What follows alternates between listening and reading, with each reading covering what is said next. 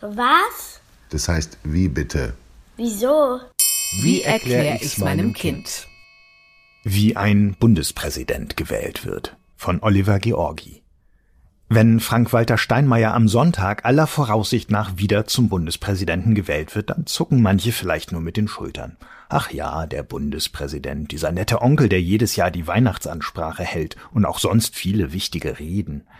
Dabei ist der Bundespräsident der erste Mann im Staat, so steht es in der Verfassung, dem deutschen Grundgesetz, das die wichtigsten Regelungen für das Land und für das Zusammenleben der Menschen hier enthält.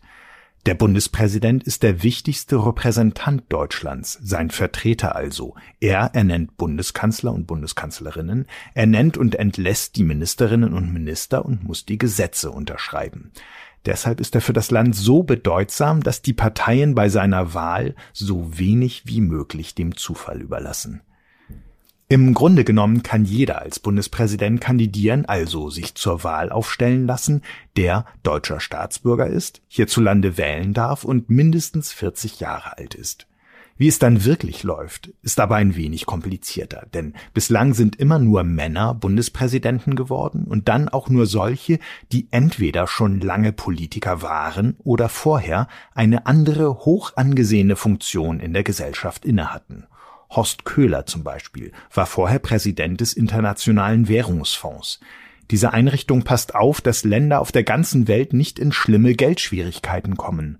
Roman Herzog war früher Präsident des Bundesverfassungsgerichts, also der wichtigste Richter im ganzen Land. Oder Joachim Gauck, der war lange Chef der Stasi-Unterlagenbehörde, in der Akten darüber aufgehoben wurden, wie in der DDR eine Geheimpolizei die Bürger überwacht und zum Teil verfolgt hat. Christian Wulff oder jetzt Frank-Walter Steinmeier waren vor ihrer Amtszeit wichtige Politiker, Wulff Ministerpräsident von Niedersachsen, Steinmeier Kanzleramtschef und dann lange Außenminister.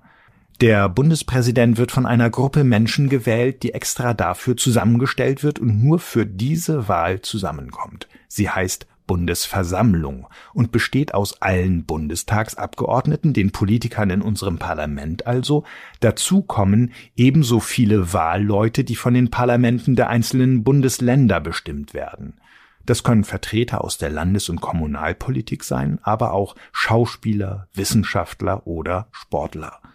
So gehört zum Beispiel am Sonntag der Virologe Christian Drosten der Bundesversammlung an.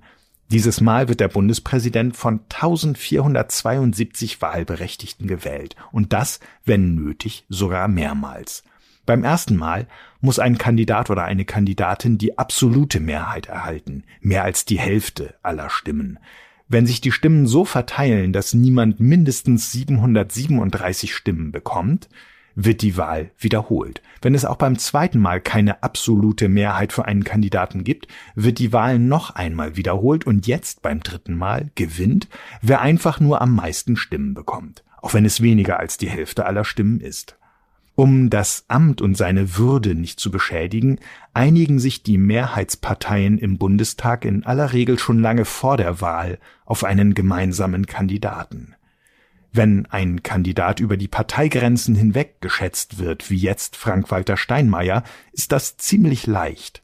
Deshalb gilt seine Wahl am Sonntag auch als sicher. Seine drei Gegenkandidaten von AfD, Freien Wählern und der Linken sind chancenlos. Sie werden dennoch von diesen Parteien aufgestellt, um zu zeigen, dass sie der Wiederwahl Steinmeiers etwas entgegensetzen wollen. Bei weniger eindeutigen Kandidaten kann eine Bundespräsidentenwahl auch zeigen, dass die Macht der Regierungsparteien ihre Schwächen hat.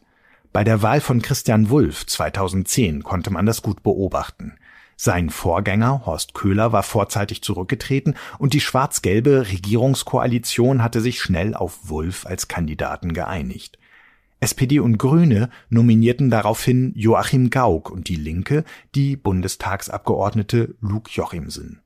2010 stellte die schwarz-gelbe Koalition zusammen 644 der 1244 Mitglieder der Bundesversammlung, mehr als die Hälfte der Wahlberechtigten.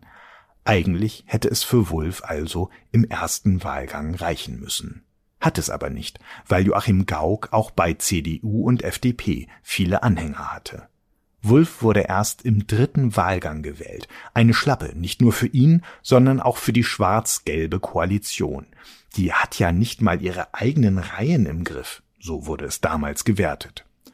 Überhaupt ist die Frage, wer mit Unterstützung der großen Parteien als Bundespräsident kandidieren darf, oft auch das Ergebnis eines höchst unwürdigen politischen Postengeschachers in Koalitionen, in denen Zugeständnisse immer einen Preis haben.